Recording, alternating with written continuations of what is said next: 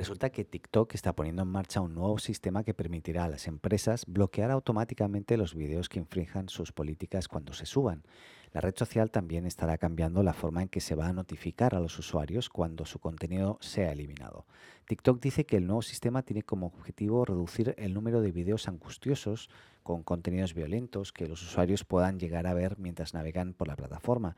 Y es que este sistema también busca ser más rápido que las tareas del equipo de seguridad y revisión que hacen manualmente cada día.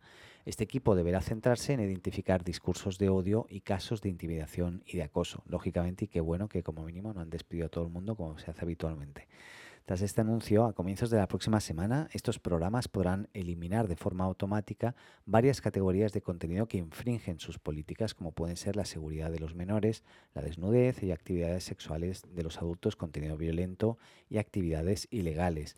En cuanto a la eficacia de sus programas, afirman que las pruebas muestran que la tasa de fallos o de falsos positivos, mejor dicho, en las eliminaciones automáticas es del 5%, mientras que las solicitudes de apelación eh, de la eliminación de un vídeo se han mantenido constantes.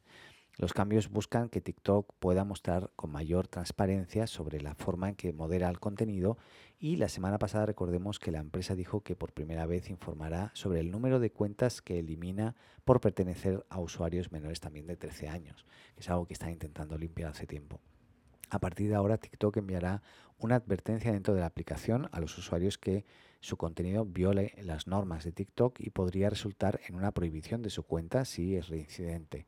Si un número, eh, un usuario, perdón, sube su contenido sobre el que TikTok tiene una política de tolerancia cero, eh, se producirá un bloqueo automático. Las cuentas de los usuarios podrían ser suspendidas o restringidas si se descubre que han violado repetidamente las directrices de la comunidad.